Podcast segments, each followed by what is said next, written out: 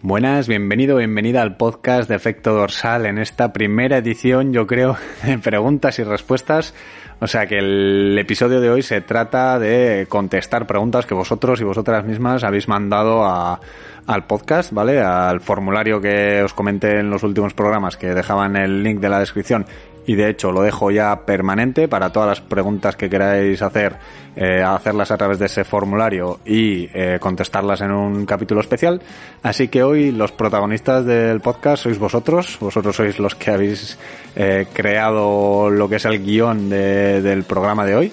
Así que de entrada, muchas gracias y como siempre, sintonía del programa y empezamos a contestarlas.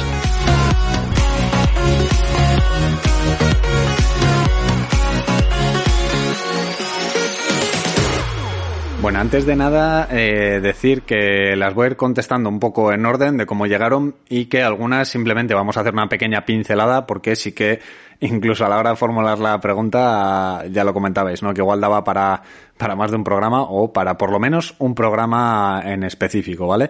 Entonces, eh, hay algunas que sí que voy a contestar directamente, pues bueno, mi opinión o lo que dice la ciencia o lo que toque responder, pero sí que hay otras que bueno, que las citaré, las haré una pequeña pincelada y las trataré de manera extendida más adelante en un programa personal, ¿vale?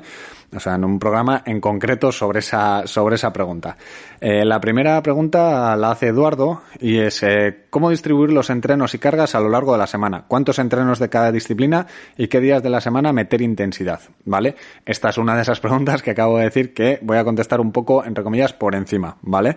Eh, yo creo que cada, aquí cada maestrillo tiene su librillo, ¿vale? Aquí cada entrenador puede tener una, una opinión personal, puede tener un modus operandi y puede pensar de, de manera diferente. A mí personalmente me gusta mm, dos aspectos generales. Uno es eh, mantener, intentar mantener un poco siempre el mismo patrón, ¿vale? O sea, eh, que todas las semanas sean entre comillas parecidas, que no siempre es posible, pero siempre que puedo intento mantenerlo. O sea, por ejemplo, si el pues si el lunes es el día de natación, el lunes es el día de natación, ¿vale? Si el sábado es eh, tirada larga en bici y domingo tirada larga corriendo, pues tiradas largas, ¿vale? Que siempre sea igual, no que sea un poco caótico, que al final, pues bueno, tanto, tanto a nivel personal como a nivel entrenador, pues me, me trastoca un poco más. Esto ya digo que es algo personal, ¿vale? Eh, en cuanto a la distribución, a mí me gusta mucho seguir el, el orden lógico de la prueba a preparar, ¿vale? Eh, me explico eh, por ejemplo, a la gente que entrena triatlón, obviamente intento mantener siempre la estructura nadar, bici, correr, ¿vale? Dentro de lo que se pueda.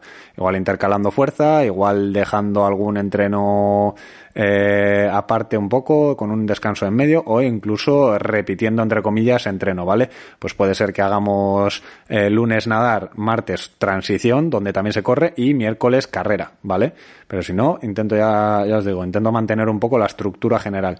En, en deportes como, como trail o como carrera, digamos, pues para preparación de una maratón en la que incluimos eh, entrenamiento cruzado, ¿vale? Eh, gente que está preparando una maratón y metemos, por ejemplo, bicicleta, pues intento que la, que el trabajo de, de calidad o bueno, el trabajo específico de la modalidad, en este caso sería correr, pues sea el segundo día, ¿vale? O sea, que sea un entrenamiento de carga pura y dura eh, en bicicleta con el entrenamiento cruzado para eh, después hacer el trabajo más específico de la prueba que vamos a preparar, pues en fatiga, ¿no? Que es lo que nos vamos a encontrar en una maratón.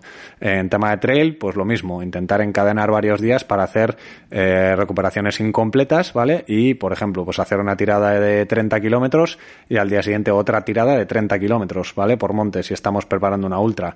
¿Qué vamos a conseguir con esto? Pues que el segundo día, esos 30 kilómetros, no sean como hacer del 0 al 30, sino simular un poquito la, la, fatiga que ya hay en las piernas para simular pues que sería del 30 al 50, por ejemplo, ¿vale? Para que, para que te hagas una idea. En cuanto a, en cuanto a la, a la prioridad o a la distribución de, o cuántos entrenos de cada disciplina, eh, personalmente, eh, teniendo en cuenta los compromisos personales y demás, con hacer dos de cada tipo sería el mínimo, ¿vale? O sea, dos de natación, dos de bici, dos de correr, en el caso del triatlón, que me parece que es el, el caso que, que comenta Eduardo, eh, porque, bueno, habla de disciplinas y demás, entiendo que, que va por ahí. Eh, entonces sería mínimo dos. Eh, en el caso de, de querer meter más sesiones, a mí me gusta meter más de natación, sobre todo, ¿vale? La tercera, eh, si tenemos que meter una tercera, sobre todo de natación, por una pregunta que va a ir ligada con la, o sea, por un tema que va a ir ligado con la siguiente pregunta, ¿vale? Em, en cuanto a, en cuanto a ciclismo, también es una de las que me gusta, entre comillas, meter un extra y la que menos me gusta meter mucha carga es la de carrera, ¿vale? En carrera, a no ser de que sea una persona que tiene mucho tiempo libre y demás, eh, para una persona que tiene su vida personal, su familia, su trabajo, etcétera, etcétera, eh, intento evitar esa tercera carrera en triatlón, ¿eh? en lo que estamos hablando en triatlón, ¿vale? Hay veces que juego un poco a bascular, digamos, esa tercera de, de, carrera, en vez de meter tres de bici, meter tres de carrera, porque al final es, es como vamos a correr, corriendo en fatiga, entonces bueno, puede haber un rodaje largo a ritmos suaves con mucha fatiga un tercer día, pero normalmente dos de cada disciplina, si acaso empezar a cargar en la natación, que se aguanta bien la, la sobrecarga, y luego ciclismo, que evitamos el impacto excesivo en, en repetidas semanas, ¿vale? Básicamente por, por eso. Eh, luego, pues eso, eh, ya os digo, es algo muy personal. Pero el tema de la natación lo ligo con la siguiente pregunta, ¿vale? Que me la hacía Carlos, el suizo. Eh, y que, bueno, dice, tengo dos relativas, igual da para más de un programa. Eh, vamos a hablar de natación en breve, ¿vale? Eh, va a haber un programa especial sobre qué ritmos nadar, etcétera, etcétera. Pero bueno, la pregunta en concreto. una es cómo estructurar entrenamientos dependiendo de lo que quieras hacer hincapié. Técnica, endurance, intensidad, etcétera. ¿Cómo debería estar estructurado un entrenamiento de natación, por ejemplo, para media distancia? Y ya si eso, ver las variaciones, eh, si es para corta o larga. Eh, la otra pregunta, bueno, ahora la contestamos, ¿vale? Eh, yo creo que eh, esto ya os digo, ¿eh? lo vamos a hablar la semana siguiente, pero yo creo que técnica siempre hay que meter, ¿vale? En mayor porcentaje o menor porcentaje, eh, técnica en casi todas las sesiones o prácticamente todas, salvo que sea un entrenamiento muy específico o un test que está ahí encubierto, ¿vale? Eh, prácticamente en todas las carreras eh, es bueno meter técnica. Eh, personalmente me gusta hacerlo en el calentamiento, sí que es verdad que luego a lo largo que avanza la, la temporada hay veces que lo meto al final, después de, de la, de la, del bloque principal, para entrenar la técnica en fatiga, pero personalmente eh, lo incluyo en el calentamiento, ¿vale? Si estamos metiendo 600 metros de calentamiento, 800 metros de calentamiento, pues igual 400, 600 van a ser de técnica, ¿vale? Ya os digo, en función, el porcentaje en función del nivel de que, que tengamos. Esto ya lo vamos a ver en, en breve, ¿vale?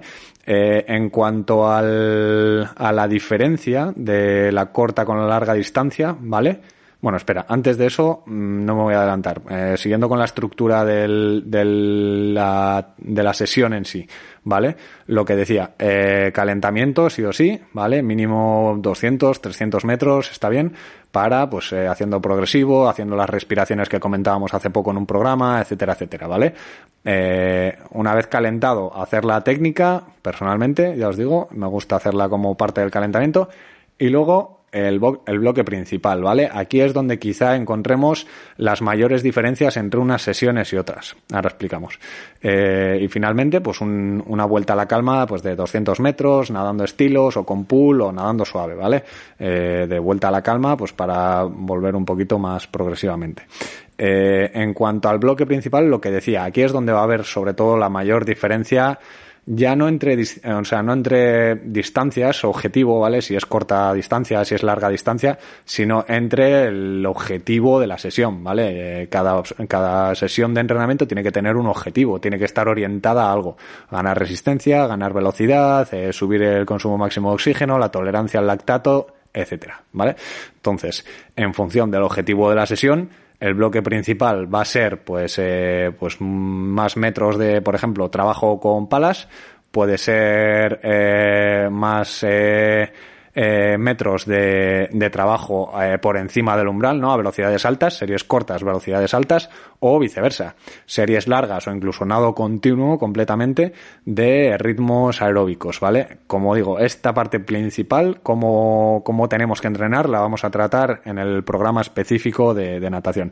En cuanto a la distancia, eh, aquí es donde digo que realmente no, no debería haber mucha diferencia entre un nadador eh, que nade para media distancia a un nadador que haga olímpica o que haga, digamos, un, uno entre, entre olímpica y uno Ironman, realmente eh, las, las zonas de entrenamiento a tratar, ¿vale? En natación son muy similares. ¿Por qué? Porque al final, inconscientemente, se nada, se nada muy parecido, ¿vale? Eh, se sale fuerte, se, se tiene, hay una, un calentón al principio de X metros y luego toda la natación es prácticamente a ritmo aeróbico, ¿vale? Esto ya lo vamos a comentar si eso en, en el otro programa, pero hay bastante estudio en el que, bueno, principalmente eh, se hace en unos 200 metros igual a machete, se acumula mucho lactato y luego ya se entra en zonas aeróbicas y prácticamente toda la natación de un triatlón es, es zona aeróbica, ¿vale? Entonces, lo que va a depender sobre todo es el volumen, ¿vale? Porque al final, eh, una, una persona que vaya para Ironman, pues cuantos más metros, más va a trabajar esa base aeróbica, obviamente que le va a venir mejor para,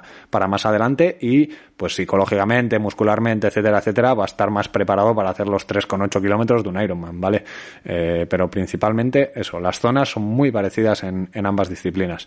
Cambiaría el entreno si pues eres una persona que se está dedicando a hacer un 100 metros crawl, un 200 estilos, una cosa más específica de natación, pero realmente cuando ya nos vamos a, a distancias de 750, de 1500, de 3 con algo, pues al final la, forma de nadar, de nadar es, es prácticamente aeróbica en, en su totalidad, ¿vale? Um, la otra pregunta es si es mejor hacer menos entrenamientos de más volumen o más entrenamientos de menos, ¿vale? Esto es lo que digo que venía hilado con la, con la primera pregunta. Y en mi opinión, eh, yo creo que es mejor hacer eh, más eh, días de natación que meter sesiones de tres mil y pico metros que al final eh, mm, tienen mucha letra pequeña, ¿vale? Eh, no solo importa la, la, cantidad, sino la calidad, ¿vale? De nada te sirve meterte una sesión de 3.500 metros si estás entrenando para media distancia si los eh, 1.500 últimos son de pachanga. O sea, eh, tenemos que tener en cuenta que al final la fatiga que vamos a llevar en, en esos 1500 extra, por así decirlo, pasado los 2000 metros, pues puede ser que los metros, la técnica la estamos haciendo pues de culo. Eh, la fatiga que nos vamos a llevar para el día siguiente sea excesiva, etcétera, etcétera, ¿vale? Entonces, en mi opinión, repito, es mucho mejor meter tres sesiones de 2000 metros que dos sesiones de 3000, ¿vale? Por hacer el mismo número, no, no tienen por qué ser esos metros, ¿vale? Pero para que te hagas la idea, ¿por qué? Porque al final también, cuanto más espacies las sesiones de natación, más se van a perder las sensaciones en el agua, que yo creo que es un aspecto fundamental a la hora de, de saber nadar, ¿no? De mantener ritmos, de mantener una frecuencia de brazada, etcétera, etcétera. Cuanto más espaciados estén los, los entrenamientos de natación, ya lo, ya lo habrás notado alguna vez, que te has metido al agua y eres como una piedra, que no hay, no hay manera de sacar metros. Y eso al final, pues lo que digo, si lo sumas a que en el último entreno te has pegado una paliza, que todavía tienes ahí la espalda o los hombros o las cervicales tocadas, pues más lo vas a pagar, ¿vale? Y luego lo dicho, el detrimento en la técnica se nota considerablemente con la fatiga. Entonces, si de esos 3.000 metros me estás metiendo 1.000 de, de técnica o 1.200 de técnica, pues todavía igual hasta te lo compro, que pueda estar justificado esos metros de más, porque es trabajo de calidad. Pero meter metros por meter, si lo único que vas a conseguir es perpetuar una mala técnica y acumular fatiga, en mi opinión no tiene mucho sentido, ¿vale? Eh, seguimos con, con, otras preguntas. Uh, he dicho que las iba a hacer en orden, así que me toca responder a esta que tiene, tiene miga. Eh, Gonzalo, ¿tubeles, cámara o tubular en carretera? Ojo, carretera, ¿eh? Eh, aquí respuesta también personal, ¿vale? De un estudio de la Universidad de Misco, como dice aquel.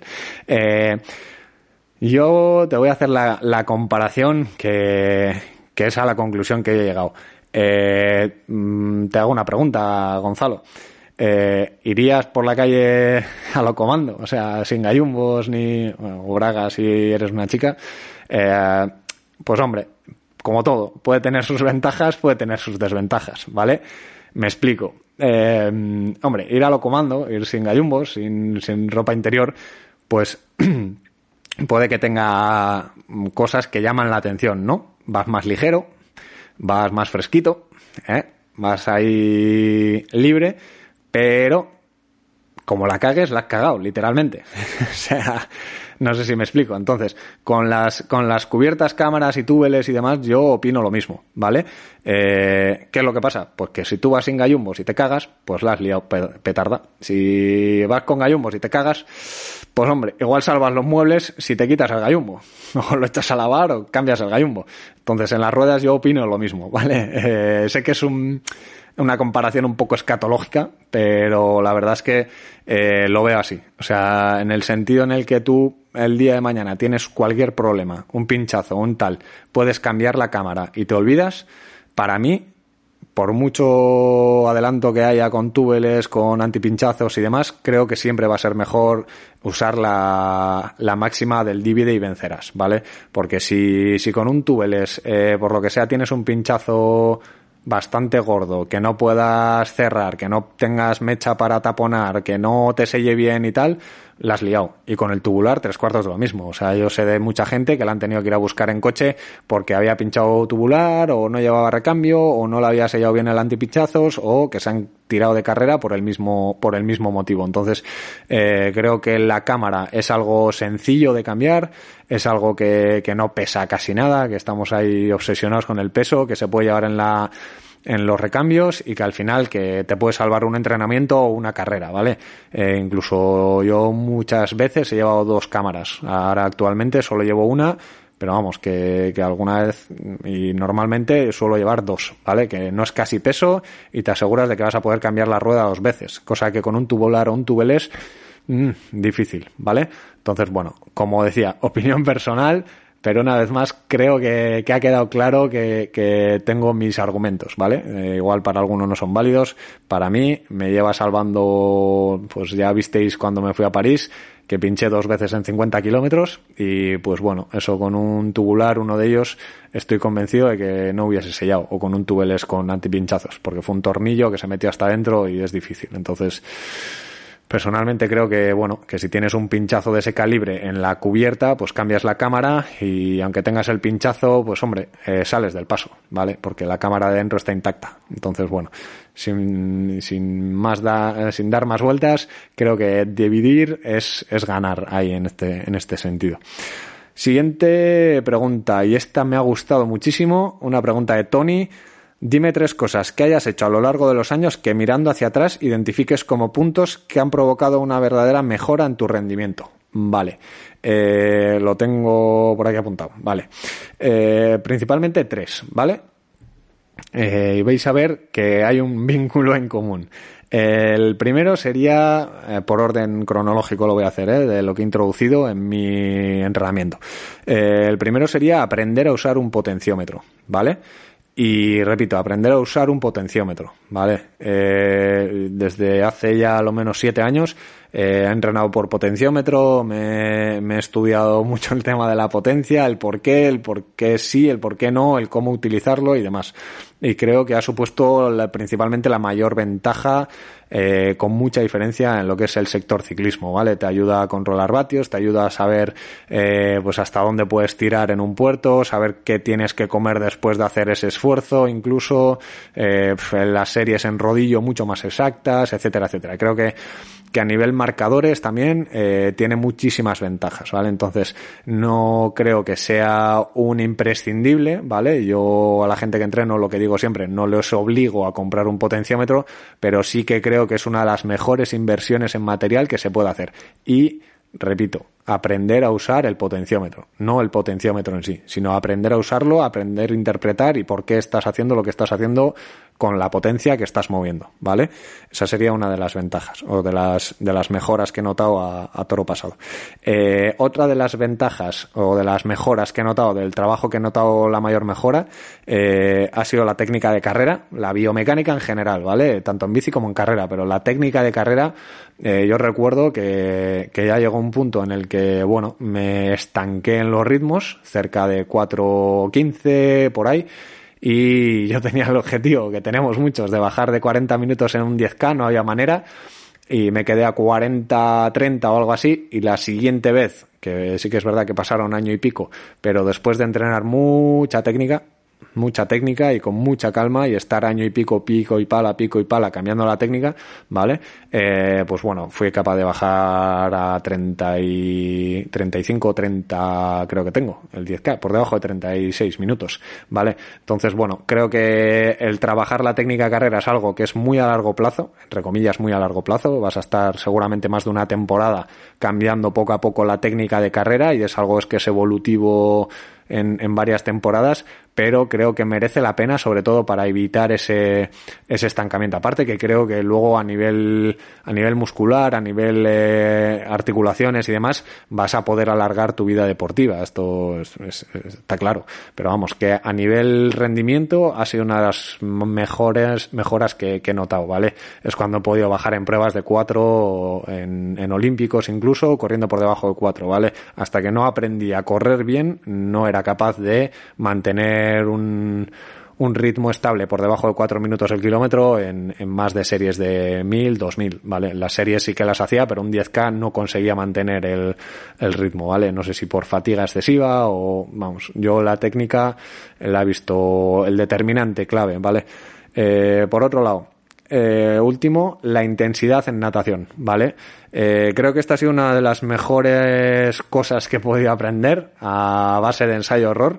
Y es que la verdad es que mmm, hay que quitar un poco el miedo a meter intensidad en, en el agua, yo creo. Eh, sí que es verdad que eh, aquí hay un error que creo que es generalizado, que es el trabajo con palas, ¿vale? Eh, a medida que he ido reduciendo el tamaño de las palas, he notado más mejora también en los ritmos, ¿vale? Creo que un tamaño grande o irnos a palas grandes eh, generalmente va muy en detrimento de la técnica, lo que comentaba antes. Aumenta mucho la fatiga, no nos deja mantener la técnica y no nos deja sobre todo mantener esa intensidad en los entrenamientos, ¿vale? Creo que mantener una intensidad medianamente alta en la natación, que además se puede mantener en prácticamente todas las sesiones, eh, ayuda mucho a mejorar los, los ritmos. Saber apretarse en los 100, en los 200, ¿vale? Creo que, que, ha sido la tercera cosa que más, que más me han mejorado. O sea, esas tres, esas tres cosas. Intensidad nadando, el uso del potenciómetro y la técnica de carrera. Y como veis, el vínculo en común que tienen las tres es que son gratis, entre comillas, ¿vale? Eh, como decía, hay una que es el potenciómetro, pero no, no hablo del potenciómetro en sí, sino de saber usarlo, ¿vale? Hay mucha gente que se ha comprado un potenciómetro y simplemente ve ahí números que bailan locos en el Garmin y no va a ningún lado, ¿vale? Eh, el aprender a usar el potenciómetro, ¿vale? Eh, la intensidad en natación, que lo podemos hacer cualquiera, y trabajar la técnica de carrera, ¿vale? Serían las tres cosas que, que recomiendo. Siguiente pregunta. Joan, ¿cabeza de ratón o cola de león? Te juro que había dicho que iba a leer sobre este tema, que estuve buscando un poco y al final me ha pillado el toro y no he podido leerlo. Así que lo contestaré o en el grupo de Telegram, que dejo el enlace en, en la descripción como siempre, o mm, en otro programa. Ya lo siento. Es la única que va a quedar sin responder, creo. Eh, Edu. ¿Qué entrenamientos de confianza recomiendas para cada disciplina? Me refiero a qué entrenamientos haces un par de semanas antes de un tri marcado a fuego, espera, para saber tu estado físico. Eh, vale, pues esta, lo primero que te voy a decir es que los entrenos de confianza son un arma de doble filo, ¿vale? Eh, sí que tengo entrenos de confianza, pero sí que es verdad que lo, la respuesta ante ellos la leo con pinzas. Me explico. Eh, el problema es que vayas a hacer un entreno de confianza y te salga mal, ¿vale? Y te salgan malos datos, te salgan malos números, malas sensaciones, ¿vale? Eh, en este caso lo cojo con pinzas, ¿vale? Porque sí que es verdad que vayas como vayas a la competición, tienes un trabajo en las espaldas, ¿vale? Entonces, eh, un entrenamiento que hagas un par de semanas antes te puede dar una idea, pero no lo puedes llevar a misa, ¿vale? Tienes que tener en cuenta los meses previos que llevas planeando una competición, ¿vale? Si yo sé que llevo el último mes rascándome la nariz y me sale un entreno bueno, no me puedo autoengañar pensando que mmm, estoy en un nivel competitivo buenísimo, ¿vale? Lo mismo que si llevo trabajando ocho meses para una prueba y salgo un día a hacer una prueba de confianza y no me sale del todo bien, no puedo entender que mmm, no vaya a competir bien, sino que pues igual no estaba descansado del todo, igual no he dormido bien, etcétera, etcétera, ¿vale? Dicho esto y haciendo este pequeño apunte, eh, te voy a decir más o menos los entrenos que tengo marcados yo como entrenos de confianza o test previos a, o simulaciones previos a una carrera, ¿vale? Eh, por un lado, en natación tengo el 1000 o 1500 eh, con neopreno, nado continuo, ¿vale? Intentar mantener el nado continuo, buena técnica hasta el final, buena frecuencia de brazada, etcétera, etcétera, ¿vale? 1000 o 1500, depende. Eh, hay veces que hago 1000, pues por un tema de tiempo o por un tema de que igual no vengo entrenando la, la natación del todo bien y hay veces que estiro al 1500, que es mm, el test estrella, ¿no? Por por, así decirlo. Eh, en bicicleta me gusta mucho hacer un o un entreno eh, de 40 kilómetros más o menos eh, TT, que pongo que suelo hacer, eh, time trial, eh, contrarreloj, ¿vale? Eh, que sería un circuito simulando un poco a la prueba objetivo, ¿no? Pues si es de toboganes, me voy a un circuito que tenga de toboganes. Si es un, un circuito llano con un puerto principal en el medio, me busco un circuito parecido, ¿vale?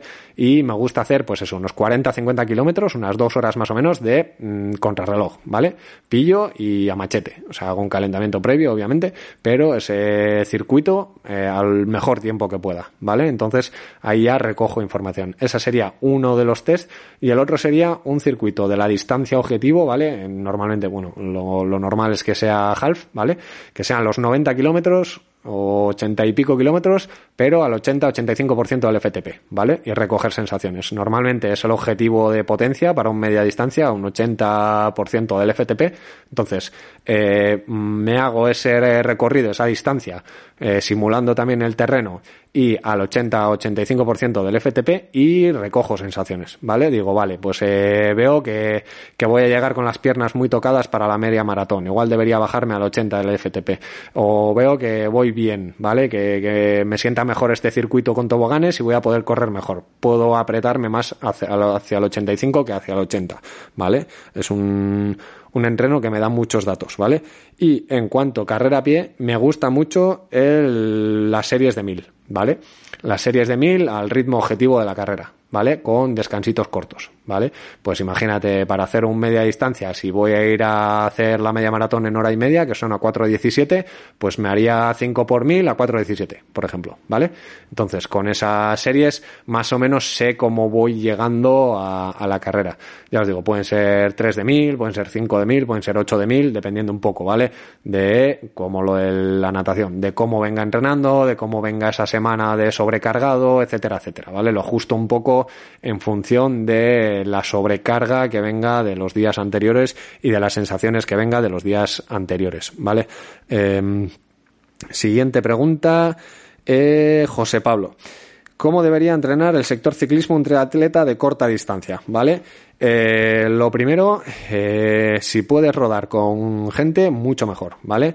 Entrenar el rodar a rueda me parece primordial el tener una base de coordinación o de habilidad con la bicicleta me parece primordial y aquí es donde entra el, el manejo de una mountain bike, el manejo de una gravel, el manejo de off-road, por así decirlo, ¿vale? Y el manejo con gente, ¿vale? El hecho de, de, de, entrenar a rueda, del poder entrenar a rueda y si además en tu grupeta estáis de acuerdo y podéis hacer entrenos específicos a relevos, eh, te recomiendo que hagáis relevos, ¿vale? Coger igual un circuito, pues eso, ¿no? Un circuito de 30 kilómetros y poneros una hora o, media hora a dar relevos cortos de 3, de 5 minutos y haciendo cambios de rueda todo el rato, ¿vale? Entonces, eh, eso es lo que idealmente deberías buscar luego en una prueba de corta distancia donde el drafting esté permitido, ¿vale? Eh, lo que deberías es buscar un grupo y buscar sobre todo colaboración, ¿vale? Yo en duatlones no tenido ningún problema en ponerme a pegar gritos al grupo y coordinar unos relevos. Venga, vamos a dar relevos de dos minutos, de tres minutos, de lo que sea, ¿vale? Entonces ahí es donde salen unas medias luego bastante potentes, ¿vale? Si coordinas un buen grupo de, de corta distancia, en ciclismo te sacas unas medias que, que merecen la pena y la fatiga no es, no es excesiva, ¿vale? Entonces, rodajes en grupo, Luego el tema del manejo y si ya puedes llegar al punto de manejar bici con muchos giros en algún polígono, giros de 90, giros de 80, pues mira, eh, de 180, perdón, eso, eso que vas a ganar. Por otro lado, eh, entrenamiento individual, por así decirlo, en rodillo, en, pues en cosas de estas, Eh, principalmente dos cosas, cambios de ritmo, eh, series cortitas con mucho cambio de ritmo, ¿vale? Eh, arranca para, arranca para, entre comillas, y fuerza muscular, ¿vale? Aquí lo puedes entrenar de diferentes maneras, en cuestas, lo puedes entrenar en el rodillo con series de torque, lo puedes entrenar con cadencias muy altas para mejorar la, la relación, la potencia neuromuscular, ¿vale? Entonces, bueno, es el, al final es el simular la, la, demanda que vas a tener luego en carrera, ¿vale? Obviamente en un corta distancia donde el drafting esté permitido, ¿eh? me estoy refiriendo siempre, ¿vale? Eh, no vas a tener la misma exigencia de cambios de ritmo que en un medio Ironman, que en un Ironman donde vas a tu ritmo y donde vas a tu rueda, que, que vas solo, ¿vale? Que, tu estrategia es personal, por así decirlo, si es que no estás en el grupo de cabeza y tienes que mantener el ritmo de, del grupo, ¿vale? Eh, ¿Qué más? Siguiente pregunta, Rogelio. Eh, ¿Cuáles dirías que son los aspectos psicológicos más importantes a trabajar para los deportes de resistencia y cómo crees que es, mejor, que es la mejor manera de trabajarlos? Vale, eh, aquí, bueno, eh, obviamente no soy psicólogo deportivo, ya lo podríamos hablar con, con alguna psicóloga deportiva, ¿vale? Pero a, mi, a mi parecer y desde un punto de vista muy personal, creo que igual los tres aspectos que, que, más, que más puedo reseñar y respecto a esto, mira, te recomiendo que te escuches la entrevista con Carlos Mazón que hizo hace poco, eh, porque habla mucho de, pues bueno, ¿no? De, en las pruebas de ultra resistencia, ¿vale? De, que son pruebas de igual 20 días en autosuficiencia, pues ahí pasas por todos los estados de ánimo, o sea, es, es como un Ironman elevado a la, a la décima, ¿no? Eh, entonces, eh, sobre todo, eh, el, el hecho, el quitar el miedo, o no sé cómo decirlo, el trabajar, el eh, ¿cómo decirlo? La, la, aceptación, ¿vale? El llegar a aceptar que no tienes el control de todo, ¿vale? Y es más, que tienes el control de muy pocas cosas. Entonces, el saber que en una carrera, y a medida que hay más distancia, eh, es más probable, eh, entran más variables en juego, ¿vale? Entonces, eh, aspectos a trabajar, eh, sobre todo el no entrar en bucle, ¿vale? Eh, el, el, en ambos sentidos, ¿vale? En el bucle positivo de, de, que si las cosas van bien, no confiarte y eh, obviamente aprovechar esa ola, pero saber que en cualquier momento pues pueden cambiar las tornas. Eh, todos hemos eh, oído o vivido el hecho de ir en el kilómetro 32 en una maratón perfecto y en el 33 querer morir, ¿sabes? O sea, las cosas pueden cambiar muy rápido en una carrera de larga distancia, ¿vale? Entonces, larga distancia hablo de más de dos horas, ¿vale? Entonces, aspectos a trabajar, sobre todo ese, el perder el miedo a la pérdida del control y, y, lo que decía, no entrar en bucle tanto en un aspecto positivo como en uno negativo, ¿vale? Porque lo mismo cuando, yo que sé, has pinchado, no significa que ya el día se haya cruzado, que ya vayas a, o que te hayas levantado un poco más cansado, no significa que no vayas a entrar luego en carrera y que vayas a tener un día perfecto, como me ha pasado a mí alguna vez, ¿vale? De levantar y decir, mmm, hoy no es el día, y a medida que va avanzando la prueba dices, ostras, que igual sí, ¿sabes? Y salir una carrera muy buena. Entonces, bueno, intentar evitar esos bucles, ¿vale? Eh, el trabajar sobre todo pues que va unido a ello la resiliencia, ¿vale? Eh, esto cómo trabajarlo, aquí se me escapa, pero sí que creo que, que al final eh, las cosas no son tan malas como muchas veces las pintamos, ¿vale? Eh, yo, mi momento más oscuro, y vamos, eh, estaréis cansado de oírlo, es cuando me, cuando me caí me tuvieron que poner un ligamento artificial en el hombro y, y de hecho estaba entrenando para el Ironman de Vitoria y no me he vuelto a plantear hacer un Ironman. Ha sido lo mejor y lo peor que me ha pasado, ¿vale? Es cuando empecé a, a tomar en serio lo de ser entrenador. Entonces, bueno, eh, la resiliencia es la capacidad de hacerte fuerte ante una situación mala, ¿no? Por así decirlo. Entonces, bueno, uh, de esas cosas que te pasen malas, intentar buscarle la vuelta, ¿vale? Por ejemplo, el ejemplo que he puesto antes, que es un ejemplo muy tontorrón, pero que es muy gráfico, es que en una carrera pinches, ¿vale? En una carrera, si pinchas, puedes pensar y entrar en un bucle negativo de joder cuánto tiempo estoy perdiendo, de bu, ahora a ver si no pongo bien la cámara y la pellizco o tal, O puedes tomártelo como, mira, pues voy a aprovechar, me voy a comer la barrita ahora, eh, voy a descansar un poco las piernas y voy a poder seguir, ¿vale? Es como esa parada obligada que dices, bueno, pues he descansado muscularmente, ¿vale? Parece una tontería, pero al final te va a ayudar a, volver a entrar en carrera con otra mentalidad, ¿vale? Con que no todo está perdido, ¿vale? Eso eh, por, por, un lado. Y otro de los aspectos que, que resaltaría o que me gusta a mí mucho es que va todo en la misma línea, ¿vale? Que es el saber adaptarse, ¿vale? El, pues bueno, eh, yo venía a hacer una carrera X y por circunstancias, pues oye, no, no me está saliendo. Me voy a tener que saber adaptar sobre la marcha, ¿vale? No puedo seguir mi estrategia a fuego y después de la carrera decir, mm, tenía que haber hecho tal, ¿vale? Sino saber adaptarse. Por ejemplo, en un día de lluvia, pues igual, yo que sé, tenías pensado hacer una media de 30 y no va a poder ser, porque igual no es lo seguro o igual hay que tocar más el freno de lo debido y te sale una media de 27. Pues vas a tener que saber que todo ese ese tiempo perdido o ese, esa frescura además, ¿no? Puedes hacer las dos lecturas, pues lo vas a poder aprovechar para correr más rápido, ¿vale? Entonces, bueno, decir, mira, me compensa el, el frenar un poco ahora, ¿sabes? O dejar pasar a un grupo porque voy en grupeta y puede que me metan una sanción de cinco minutos, ¿sabes? Prefiero soltar el grupo o tocar freno, por así decirlo, dejar pasar al grupo y que, mira, ellos se, la jueguen y eh, hacer mi estrategia de quedarme un poquito atrás, adaptarme y eh, asegurar que no me van a meter una sanción de cinco minutos, ¿no? Por eso siempre digo que el drafting no tiene sentido, porque es que te la estás jugando continuamente, ¿vale?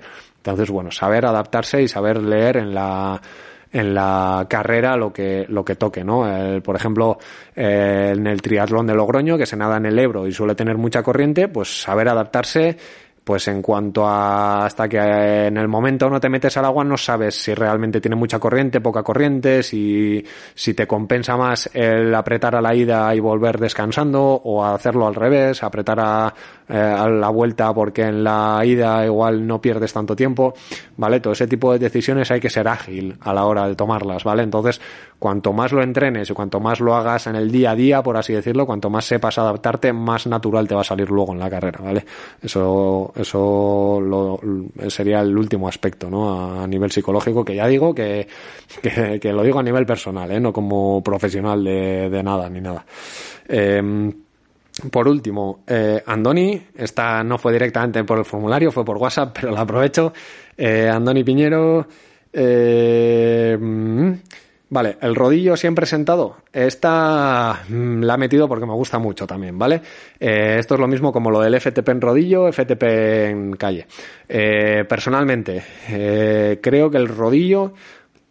Mm, a ver, que no digo que no te puedas levantar a descansar un poco el culo de vez en cuando, pero el rodillo siempre sentado. Personalmente, eh, tengo, tengo aprendido que a no ser de que seas Alberto Contador, que se sube un puerto 10 minutos de pie, eh, pues no tiene mucho sentido que entrenes de pie. ¿Por qué? Porque luego no vas a competir de pie. Lo mismo que si usas cabra, te diría que todo lo que puedas hacer acoplado en el rodillo, lo hagas acoplado, porque luego al final la finalidad es que tú esos vatios los sepas sacar acoplado, ¿vale? Entonces, eh, el, si te fijas, si tienes un potenciómetro y tienes un Garmin que te pueda dar este dato, eh, si te fijas en los datos que te dice el tiempo que estás de pie y el tiempo que estás sentado, eh, generalmente una salida igual de tres horas de pie estás cerca de dos minutos, tres minutos como mucho. Si eres una persona que, que anda mucho de pie. Entonces, eh, no tiene mucho sentido entrenar algo que luego no vas a utilizar. Tiene sentido el entrenar algo que normalmente vas a utilizar, aunque puntualmente te pongas de pie en algún repecho, en algún puerto, en alguna rampa del 15 que digas es que o me levanto o me reviento, ¿vale? Entonces, cuanto más específico hagas ese entrenamiento, yo creo que más provecho le vas a, le vas a sacar, ¿vale? Entonces, personalmente, el rodillo siempre sentado, ¿vale? Ya os digo, algo personal, pero que, como digo, lo tengo, lo tengo argumentado, ¿vale? No me lo saco de la chistera. Em, y lo dicho, si, si trabajas en, en cabras, si trabajas para, para media distancia o larga distancia, pues intentar que, que las series, por lo menos, que si tienes que estar 10 minutos eh, haciendo una serie, pues que la puedas hacer acoplado y aguantando la posición y que los vatios te salgan acoplados, que es como luego quieres que te salgan en, en un llano, ¿no? En un falso llano o, donde toque en, en la prueba de turno, ir acoplado. Y bueno, esa era la, la, última pregunta, que ha sido un poco bonus track. Me queda aquella de, de Joan por contestar. Y nada, espero que os haya gustado este programa especial de preguntas y respuestas. Lo dicho, espero que os animéis a hacer más preguntas y respuestas para el mes que viene, para finales de febrero, hacer otro programa especial de este estilo, que la verdad es que me gusta mucho el formato, eh, me, me, gusta mucho que seáis vosotros quienes, quienes propongáis los temas, ¿vale? Y pueda, y pueda responderlos y si por lo que sea eh, no estáis de acuerdo con alguna de las respuestas que he dado o me decís, oye, mira, yo creo que esto no es así, pues obviamente siempre abierto a, a críticas constructivas o destructivas, que las hay igualmente, aunque no estés abierto, en los comentarios de, del episodio, ¿vale? Eh, lo dicho. Eh, cerramos febrero, el siguiente, o sea, enero, perdón, el siguiente capítulo ya será en, en enero. Y como siempre, hasta entonces, salud y kilómetros.